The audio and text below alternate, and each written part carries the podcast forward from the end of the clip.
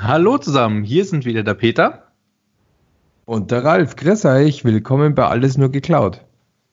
Richtig, wir haben uns beim letzten Mal über das Thema CSPM unterhalten und wir haben sehr, sehr viel Feedback bekommen. Ähm, erstmal zum Inhalt und zum Art des Aufbaus von unsere, unseres ähm, ja, Podcasts. Ich muss ganz ehrlich sagen, liebe Leute, wir haben es tatsächlich heute immer noch nicht geschafft, unseren Jingle einzuspielen. Wir müssen uns da noch ein bisschen einig werden, was, was wir machen. Aber ich denke mal, im neuen Jahr sind wir dann auch so weit, dass wir da tatsächlich äh, einen entsprechenden Jingle euch mal präsentieren können.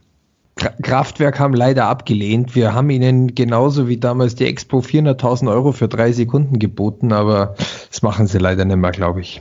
Ach, schade eigentlich, gell? Ja, ja. Ja. Schweine, Kapitalisten, alles. genau, auf der anderen Seite, wir haben ähm, viel inhaltliches und auch gutes Feedback von euch bekommen. Dafür möchten wir uns auch an der Stelle nochmal sehr recht herzlich bedanken. Auch natürlich an den Leuten, die unseren Podcast hier weiterverteilt haben, an Freunde, Verwandte und Arbeitskollegen. Ja, ja, weiter so. Auf alle Fälle. Was wir noch nicht hatten bisher, sind tatsächlich Anfragen speziell zu irgendwelchen Themen oder auf irgendwelche Produkte oder ähnliches, wo wir einfach mal eingehen sollen, vielleicht mal drüber reden sollen. Ähm, da gerne bitte jederzeit. Wir würden natürlich ähm, oder wir können den Podcast einfach, glaube ich, für, für manche Leute interessanter oder aufregender gestalten, wenn wir halt auch wirklich wissen, was sind eure Needs, worüber wolltet ihr schon immer mal was hören. Da können wir euch dann natürlich auch dementsprechend helfen. Traut euch wirklich, keine Angst, äh, wir beißen nicht und selbst wenn ihr uns eine Frage stellt, von der wir keine Ahnung haben, versuchen wir einfach nur schlau daherzureden. Ähm, aber wirklich, gebt uns Feedback. Ist das, was wir sagen, für euch relevant? Gibt es irgendwelche Themen, die dort nur auch nur angekratzt werden, wo ihr mehr hören wollt? Was war zu viel? Äh, ist etwas ganz anderes, was für euch interessant ist? Alles, was auch nur im entferntesten mit dem Thema Cloud zu tun hat, gebt uns bitte das Feedback. Und äh, selbst wenn wir am Ende, was ich glaube nicht glaube, was ich glaube nicht glaube, was ich eigentlich nicht glaube, ähm, das Ganze nicht in den Podcast aufnehmen, dann stehen wir wenigstens in Kontakt und versuchen euch äh, an, in den Kommentaren dabei zu helfen oder interessante Links zu bieten. Genau, wenn ihr Angst habt, äh, hier Kommentare drunter zu posten, weil ihr sagt, das sind vielleicht Themen, wo man äh, ja zurückverfolgen könnte, bei welcher Firma ihr arbeitet oder ähnliches, wir sind bei Xing und LinkedIn vertreten, auch gerne da einfach per In-Message oder per persönlicher Nachricht bei Xing einfach kurz die Frage stellen. Wir versuchen euch dazu unterstützen, wo es geht und wie gesagt, binden es auch dann den Podcast ein. Ralf, sag mal, kanntest du eigentlich den Spruch äh, sicheres Auftreten bei absoluter Ahnungslosigkeit? Beschreibst du jetzt meine, meine, meine Berufstätigkeit oder hast du das irgendwann das her, dieses Ding? Habe ich? Nein, kannte ich noch nicht. Äh, jetzt kennst du ihn. Ah, sehr gut. Sehr gut Warum, sehr gut, weshalb, wieso, das lassen wir jetzt einfach mal. Ja, alles klar. genau. Wir haben das letzte Mal über CSPM gesprochen und haben auch schon so ein bisschen geteasert, dass wir uns heute mal über das Thema Automation unterhalten. Ähm, ja, warum Automation, beziehungsweise ähm, warum sollte man gewisse Infrastrukturen automatisiert bereitstellen? Natürlich im Gedanken von CSPM jede Fehlerquelle so gut wie es geht einfach auszumerzen, so klein wie möglich zu halten, dass wir hier einfach sagen können, okay, wir haben hier die Möglichkeit zu sagen, wir haben Fehlerquellen, die können wir minimieren. Wir haben hier Möglichkeiten, Benutzern ein, ein, ein gutes Gefühl, ein gutes Feedback zu geben, wenn sie etwas bestellen oder ähnliches. Und da kommt natürlich das Thema Automatisierung zum Zug. Aber Ralf, du bist da deutlich mehr unterwegs aktuell als ich, deshalb würde ich jetzt einfach mal sagen, it's your turn. Oh, danke, vielen Dank für die Ehre. Äh, danke, danke, danke. Ähm, du hast aber schon ganz genau hervorragend die Einleitung gegeben, auch wenn ich den Rahmen und den Sinn und Zweck der Automatisierung noch ein bisschen weiter fassen würde.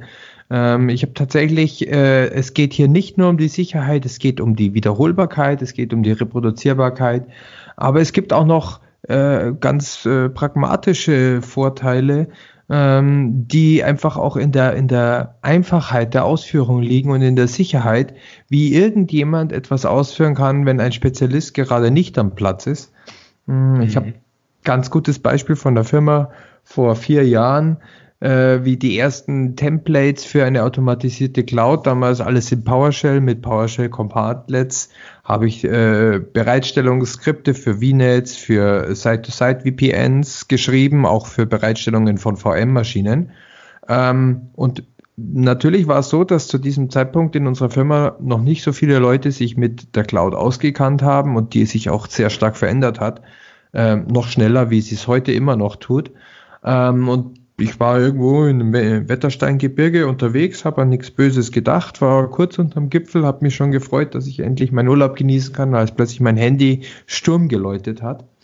Ähm, und dann war mein Chef dran und hat gesagt, du, wir haben beim Kunden äh, einen Termin gekriegt, der ist ganz dringend. Wir müssen in drei Stunden eine richtig große VM bei dem im Netzwerk in Azure bereitstellen.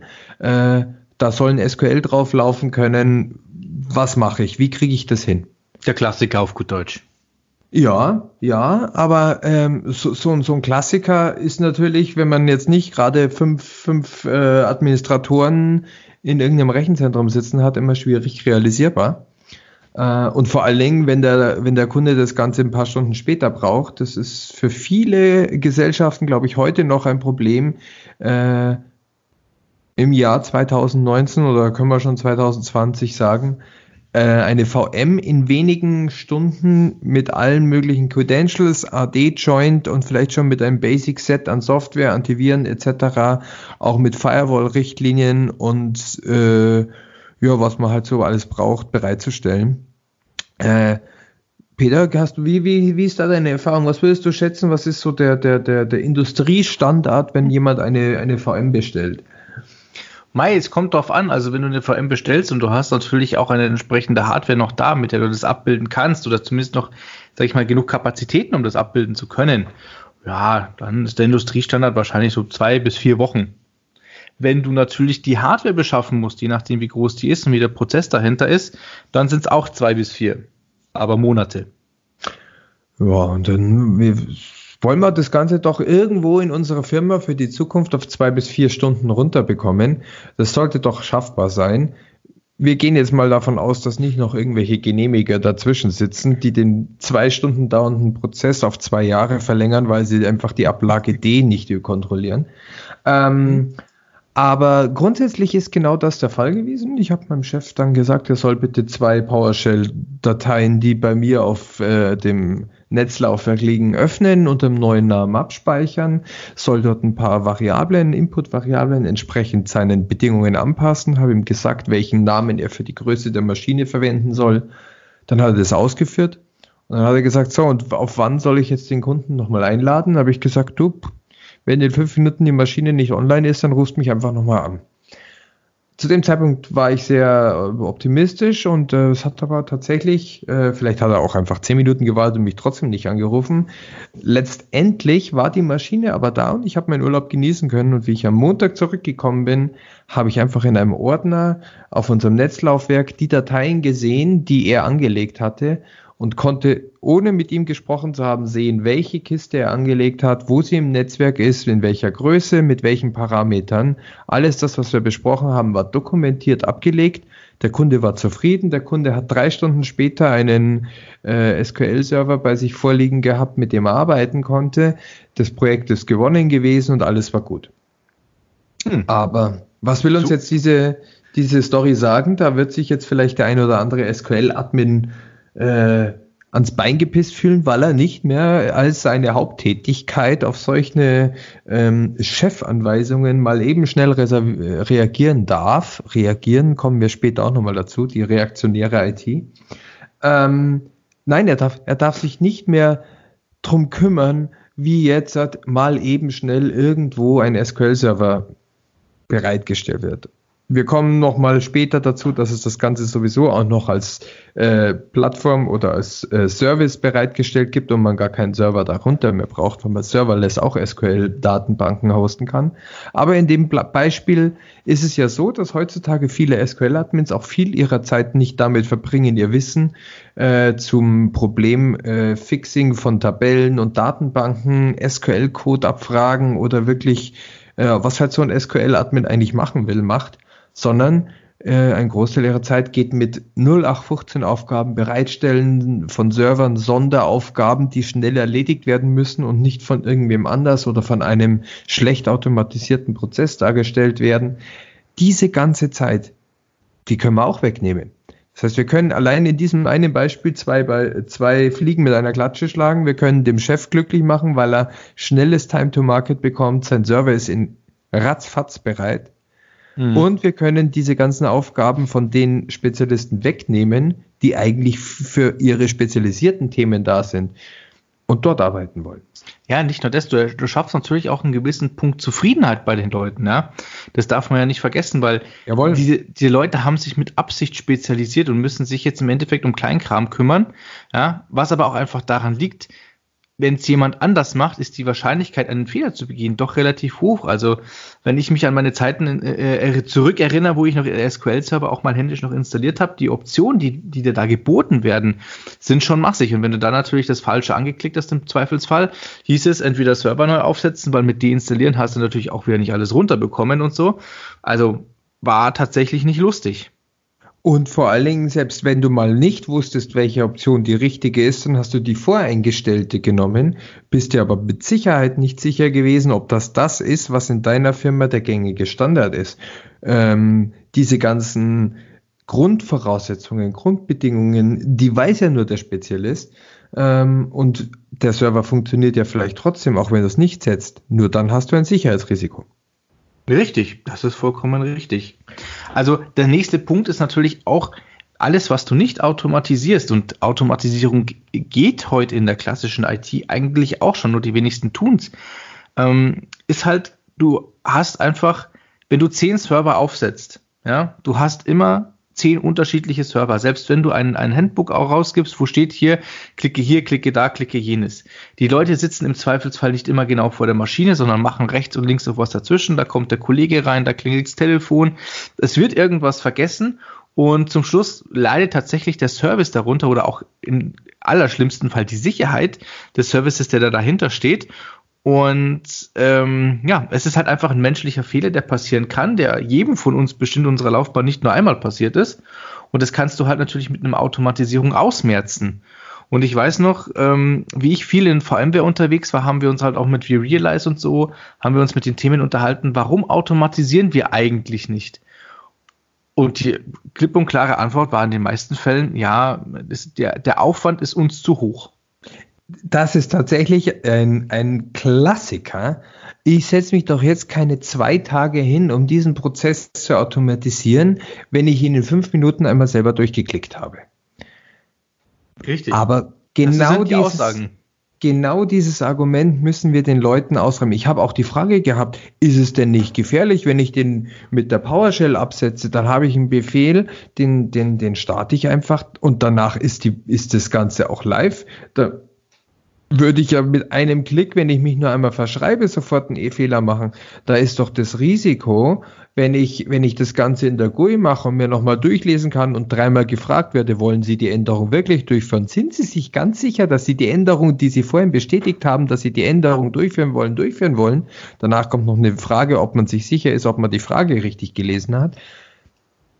Na, das, es gibt Leute oder es gab Admins, die haben mich gefragt, das wäre viel sicherer Klingt es nicht ein bisschen plausibler, wenn man sich vorstellt, man hat einen abgenommenen, geprüften Code, der irgendwo liegt, der nur dann verändert wird und wo nur die Änderung überprüft wird, ob sie richtig ist und vielleicht in einem Testsystem. Wir sind hier in der Cloud, wir können mal eben schnell ein Testsystem hochfahren, können dort Lasttests fahren und danach löschen wir alles wieder und werfen es weg. Wir müssen es nicht mal rumeideln lassen. Noch nie war es so einfach, so schnell ein Testsystem bereitzustellen, danach wieder wegzuschmeißen und dann in einem Produktionsnetz mit einzuphasen. Richtig, das ist halt das, was man vergisst. Diese, diese Server, die einfach rumeideln, ja, aber die Hardware, die einfach nicht genutzt wird und einfach nur rumsteht, weil man könnte sie ja mal brauchen, das gibt es eigentlich so gesehen in der Cloud gar nicht.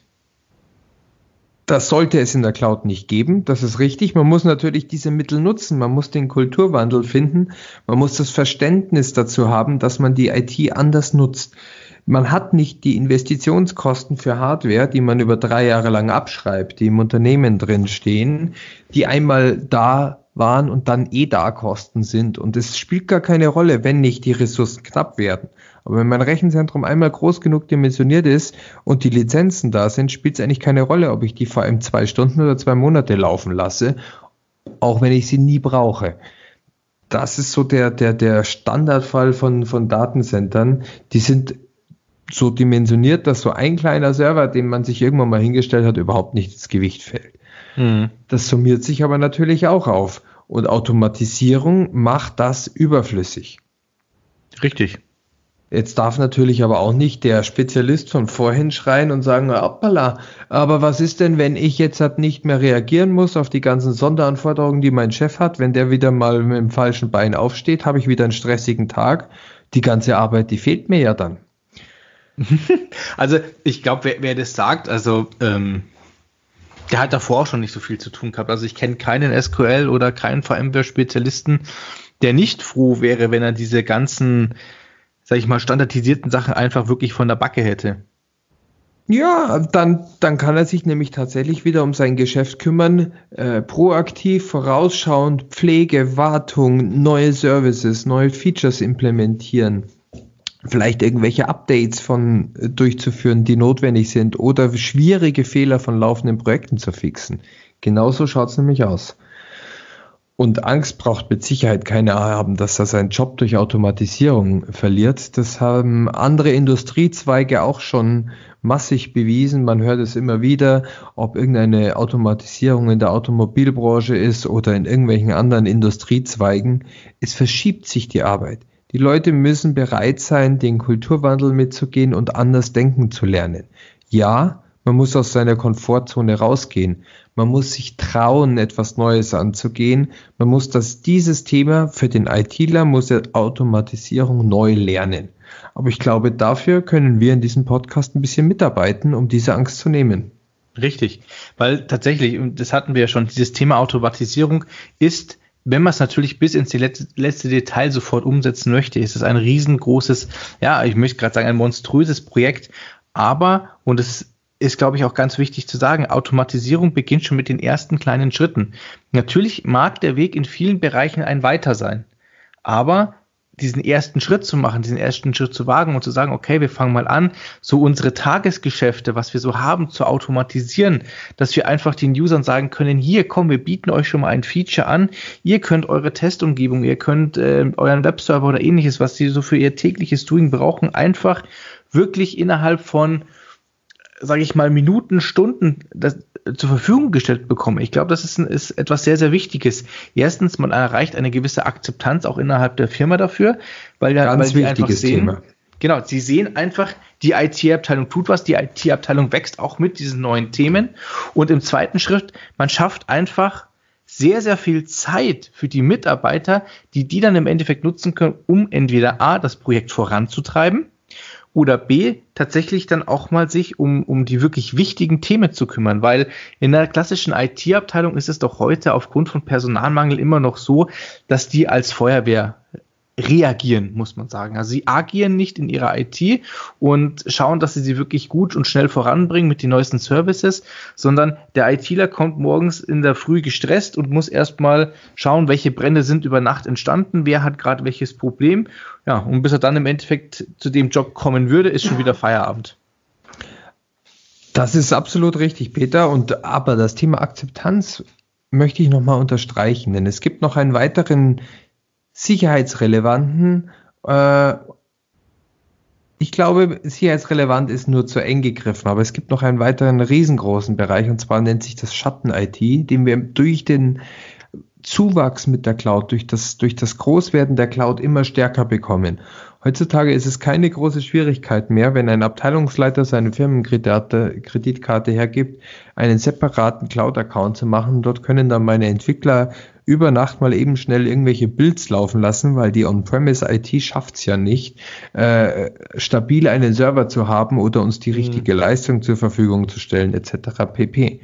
Das heißt, mit dieser Akzeptanz, die die Automatisierung der internen IT Firmen oder Leuten zur Verfügung gestellt, die Akzeptanz, die damit kommt, heißt, ich kann Schatten-IT abbauen.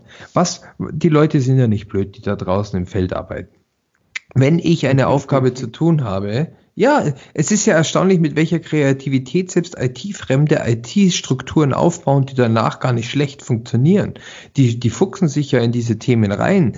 Ähm, ich habe in genug Abteilungen gearbeitet, wo der Chef gesagt hat, ja, da brauchen wir mit denen gar nicht anfangen. Äh, wir müssen da jetzt ein separates Projekt aufbauen. Das Projekt hat irgendwie zwei Monate gedauert, bis es vom Demand Management freigegeben wurde, hat nochmal zwei Monate gedauert, bis es aufgesetzt war.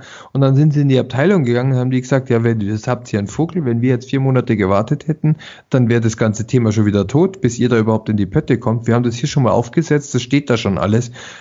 Fertig, das läuft, aber es läuft halt nicht in eurer Umgebung. Da sind, was die Leute können, ist sich die Technik äh, und die Umgehungen von der Technik und die Möglichkeiten. Das denken sich die Leute aus, weil die wollen ja ihren Job machen. Die, die haben ja Bock drauf, was zu machen. Und die IT soll sie ja nur enablen und nicht davon abhalten. Richtig. Das Problem, was aber dabei besteht, ist, dass sie natürlich nur nach bestem Wissen und Gewissen arbeiten können. Wenn sie aber jetzt nicht wissen, auf welche Standards, welche Sicherheitsrichtlinien und welche Tipps und Tricks Sie bei dem Aufbau des Ganzen achten müssen, dann machen Sie das nicht. Nicht, weil Sie es nicht machen wollen, nicht, weil Sie der Firma schaden wollen. Nein, im Gegenteil, die wollen der Firma was Gutes tun, sondern einfach nur, weil sie handeln wollen, weil sie, weil sie nicht gelähmt werden wollen, wie viele IT es nicht auch nicht bösartig machen, aber sie sind einfach träge geworden. Das Problem ist, ist, ist, glaube ich, nicht mal, dass man sagen kann, dass sie träge geworden sind, sondern das Problem ist einfach, dass heutzutage auch dieses Thema Time to Market einfach ganz andere Dimensionen hat. Früher hatte man Time to Market Zeiten, die waren tatsächlich auf Monate ausgelegt, wo man sagt, okay, man schaut sich die Konkurrenz an und hin und her, entwickelt dann und macht und tut, aber das hat man heute einfach nicht mehr. Ich, ich habe das Träge jetzt aus Sicht des Anwenders gemeint. Das ah, okay. so von der Wahrnehmung des Anwenders. Du hast vollkommen recht die, die Geschwindigkeiten haben sich geändert, aber die Geschwindigkeiten, die kriegt der Anwender, der draußen beim Kunden ist, der kriegt die Anforderungen schnell mit. Der weiß, dass er morgen was braucht und nicht erst in drei Wochen oder in drei Monaten. Mhm. Damit ist die IT ein bisschen hinterher, auf diese schnelle Anforderungsänderung zu, zu reagieren. Und daher kommt so ein bisschen der Eindruck beim Kunden, beim internen Kunden an, dass sie träge geworden sind. Natürlich arbeiten wir alle hoch agil und äh, sind dort in, in, in, in den höchsten neuen äh, Arbeitsmethodiken äh, drin und können so schnell wie möglich jeden Service bereitstellen.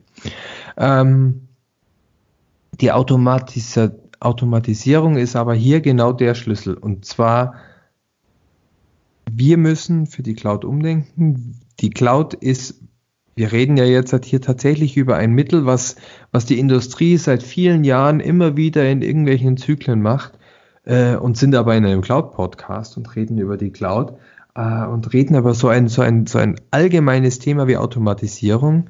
Ähm, ich glaube, ich habe vorhin auch noch nicht die, die, die Kurve gekratzt von unserem letzten Podcast, wo ich ja schon eigentlich viel, viel weiter einsteigen wollte, wo ich sagen wollte, wie man Dateien die man mit Terraform, einem Tool für diese Automatisierung erstellt hat, up-to-date halten kann. Ich glaube, zu diesem Punkt werden wir noch kommen. Das Thema ist nicht weggeschmissen. Wir denken da weiterhin dran. Aber wir müssen erstmal alle Zuhörer, sowohl die, die neu dazukommen, als auch die, die von dem Thema schon einiges wissen, abholen und in einem Pfad der Automatisierung bringen und ihnen dann vielleicht in den Folgen unseres Podcasts ein bisschen mehr zeigen, warum wird das alles so gemacht und wir wollen euch auch allen, glaube ich, die Angst nehmen. Peter, wäre das, wäre das, du hast vorhin, glaube ich, schon mal gesagt, das wäre ein Plan für unsere Reise. Ich glaube, das ist auch ein wichtiger Plan für unsere Reise, weil Automatisierung, ähm, wir haben Leute, die sind da schon wesentlich weiter an der einen oder anderen Stelle. Wir haben aber bestimmt auch Zuhörer, die tatsächlich jetzt erst mit dem Thema anfangen. Und was wir aus unserer Arbeit gesehen haben, ist halt, dass oft die, die in dieses Thema erst reinkommen, mit denen, die schon weiter äh, drin sind, im Endeffekt einfach nicht mehr richtig reden können, weil der eine weiß nicht, äh, von was der andere redet und der andere versteht nicht, warum der andere das jetzt nicht so versteht, weil er das ja schon ja macht und das ist alles so einfach. Und deshalb glaube ich, dass uns dieses Thema an, an vielen Stellen und auch an, in vielen Podcasts immer wieder begleiten wird. Es wird immer wieder hochkommen. Und ähm, ja, deshalb, es wird in die Richtung gehen. Fantastisch. Ich glaube, äh, damit haben wir schon mal ganz gut äh, die, die Themen, die wir in dem Podcast zukünftig besprechen wollen, aufgegriffen. Ähm, vielleicht hier auch nochmal an der Stelle ein weiterer Aufruf. Bringt euch mit ein, ob es zum Thema Automatisierung ist. Wollt ihr noch was zu CSPM wissen? Äh, Wollt ihr was zu anderen Cloud-Themen wissen? Äh, genau, neben, wollt ihr zu irgendeinem anderen Buzzword was sagen, aber schreibt nicht einfach nur Kubernetes rein, weil den Dilbert-Comic kennen wir alle schon. Das, das Thema ist, ist durch. Äh, wenn dann äh, gerne Kubernetes, können wir auch noch mal uns anschauen, aber ich weiß nicht, vielleicht wer den Comic nicht kennt, vielleicht posten wir den demnächst mal auch auf unserer Seite. Sollten ähm, wir. Sollten wir. Ähm, ansonsten haben wir auch nochmal jeder so seine Spezialthemen, wo wir Workshops äh, unter dem nächsten Jahr bringen werden. Peter, du bist viel mit CSPM unterwegs. Ja, ich bin äh, aufgrund der äh, Kundenanfragen und auch den Roadshows, die wir ähm, über unseren Arbeitgeber anbieten, werde ich viel über CSPM dieses Jahr unterwegs sein. Sowohl interne als auch externe Veranstaltungen habe ich schon Anfragen. Ähm, vier oder fünf müssten es sein. Ich müsste tatsächlich nochmal nachschauen. Das heißt, man kann uns tatsächlich auch mal live treffen. Ähm, wie gesagt, über Xing und äh, LinkedIn ist es äh, zu finden. Und du, Ralf, glaube ich, bist ja auch mit dem Thema Automatisierung schon angefragt worden, da innerhalb von gewissen Roadshows oder Webinars und solchen Themen auch nochmal was zu sagen, oder?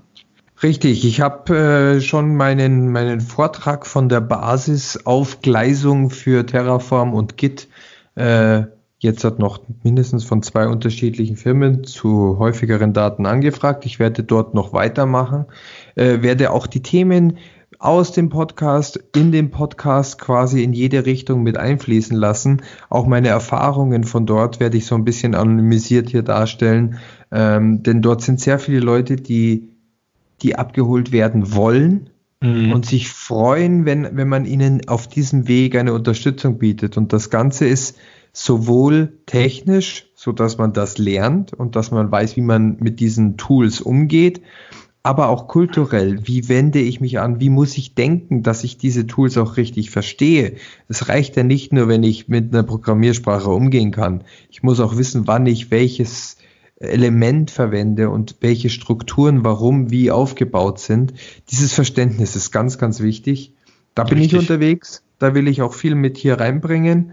Und ich bin auch so ein bisschen bei dem Thema Enablement, Cloud Enablement unterwegs, denn diese ganze Reise, diese ganze Automatisierungsreise funktioniert nur, wenn das Ganze auch von oben gedeckt wird und wenn auch die Leute, die im C-Level sitzen, verstehen, warum das so sein muss. Also auch da muss man die richtige Wortwahl, die richtigen Strategien, die richtigen Papiere finden für diese Herrschaften damit die allen anderen die Möglichkeit geben, diese neue Welt der IT erleben zu dürfen. Ich glaube, das kann man nicht nur zum Thema Automatisierung sagen, sondern zum Thema Cloud allgemein. Weil das ist halt auch etwas, womit wir uns beschäftigen. Was ändert sich denn auch tatsächlich für Firmen, für IT-Abteilungen, wenn denn dieser Cloud-Schritt angeht? Über was muss man nachdenken? Also tatsächlich nicht nur der technische Part dahinter, sondern auch der organisatorische Part. Und da sind wir zwar ja auch ziemlich viel unterwegs aktuell. Ähm, bei Kunden, bei Kunden, die sagen, wir möchten Cloud machen. Wir wissen, es gibt viele Kunden, die sind schon in der Cloud, das Know-how ist da. Was müssen wir denn eigentlich tun?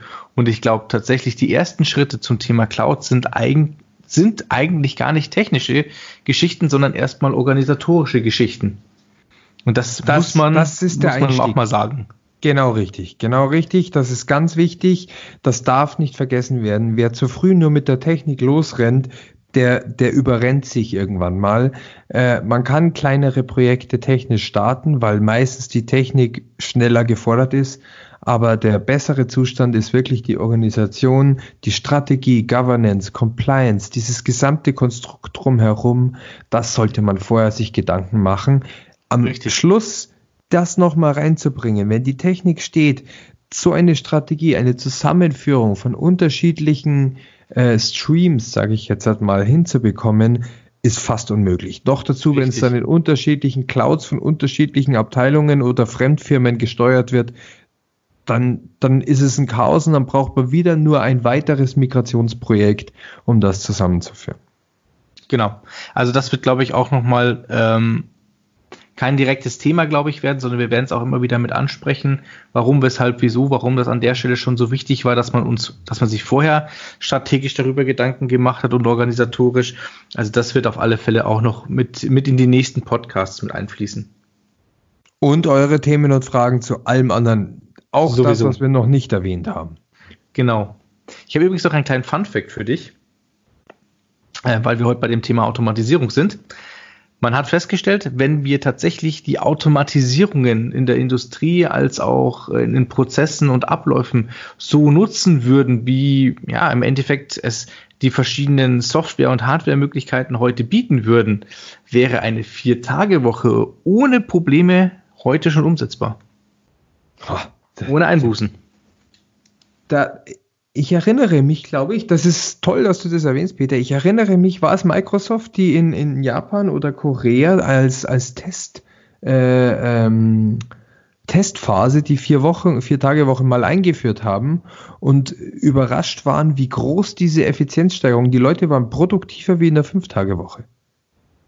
Das ist richtig, ja. Also tatsächlich diese, diese längere Pausenzeit und so. Man weiß, also ich glaube, es ist auch einfach so, wir haben das ja mal eingeführt bei uns mit dieser Uhr. Ne? Du erinnerst dich für unsere Meetings, damit wir einfach rechts und links nicht überziehen. Ich glaube aber, wenn du schon weniger Zeit in der Woche zur Verfügung hast, dann ist es so, dass du solche Uhren oder sowas gar nicht mehr brauchst, weil die Leute an sich überlegen, ah, braucht es das Meeting? Und wenn es das Meeting braucht, glaube ich, arbeiten die Leute effektiver zusammen zum Beispiel.